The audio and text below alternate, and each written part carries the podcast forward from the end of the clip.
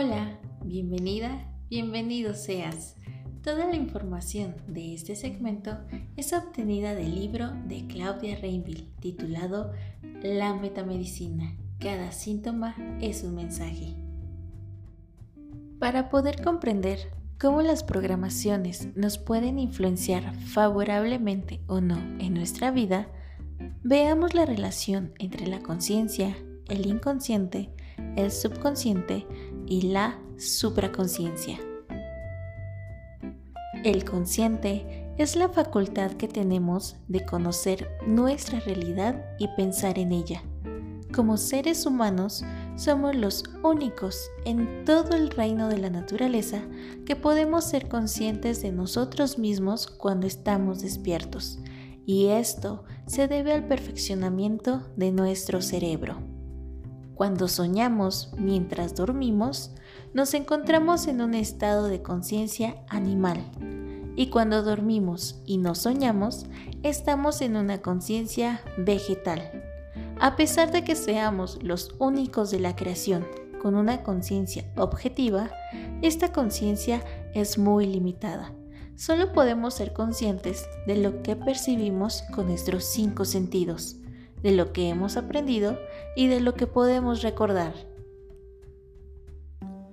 La conciencia nos permite conocer y pensar sobre nuestra propia realidad y no sobre la realidad. Cuanto más ampliamos nuestra conciencia, más podremos intervenir para transformar favorablemente nuestro mundo y así poder gobernar nuestra vida el inconsciente corresponde a lo que no es consciente, a lo que se produce a nuestras espaldas, a lo que ha sido olvidado, pero continúa manifestándose. Por ejemplo, tengo miedo a perder mi trabajo, entonces hago mil cosas para no pensar en eso. Mi inconsciente percibe esta imagen de miedo.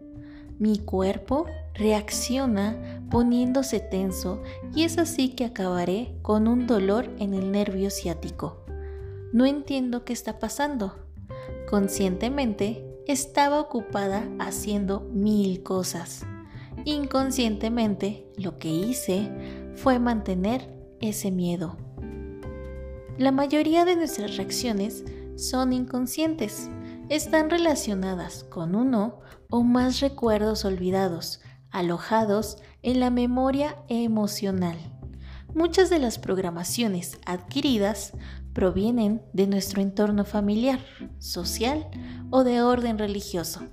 Programaciones como la vida es una lucha, hay que trabajar duro en la vida, todo lo bueno se acaba, no se puede tener todo, para aprender hay que sufrir, en la vida no se hace lo que se quiere.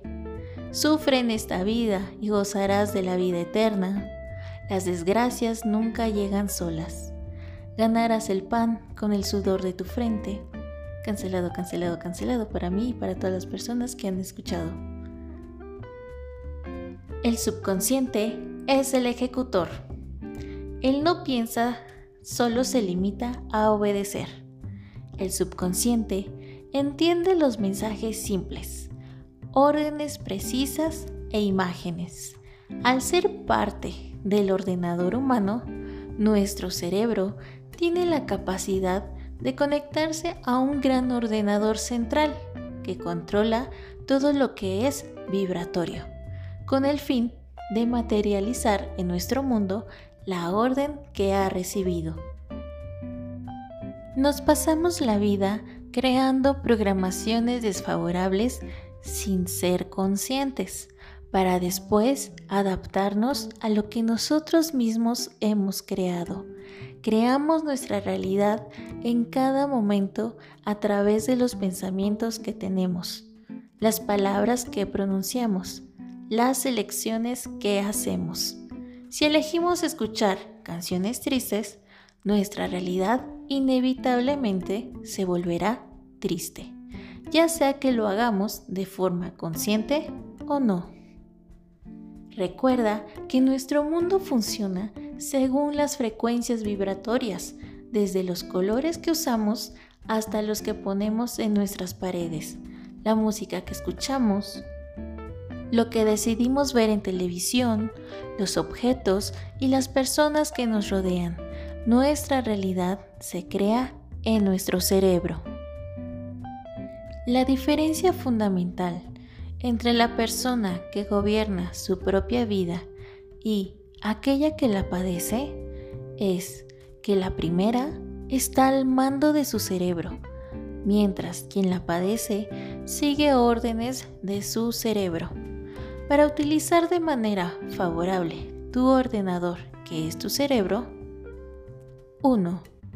Permanece atento a las palabras y las expresiones que utilizas.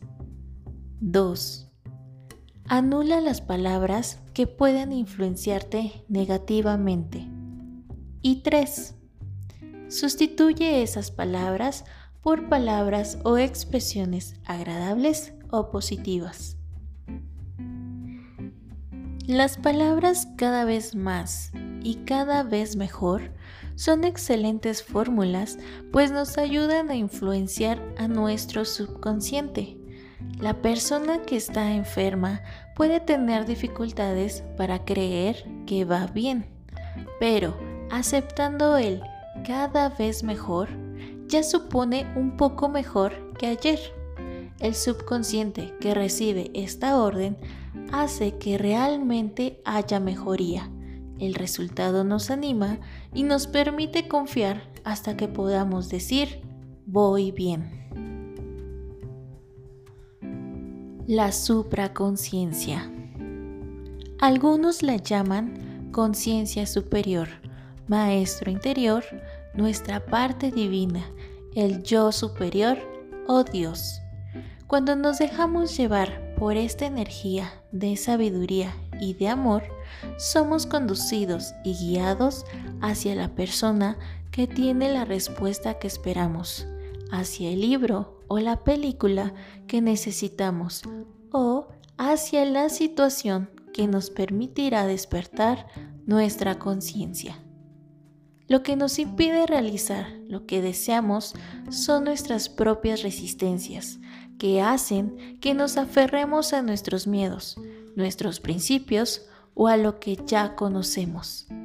Todos los seres humanos podemos acceder a esta supraconciencia y ser ayudados y guiados por ella. Simplemente tenemos que pedirlo.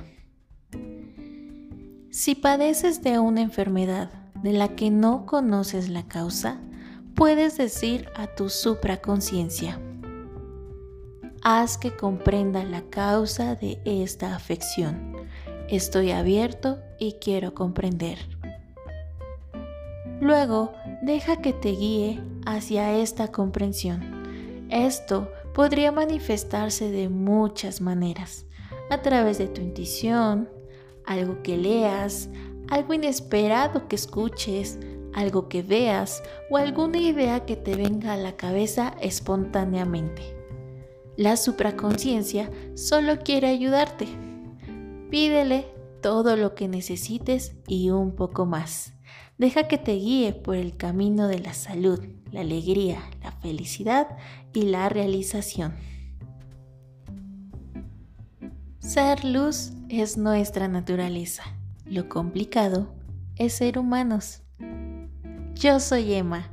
La ignorancia de las leyes no exime a nadie de sus efectos y su conocimiento los amplifica.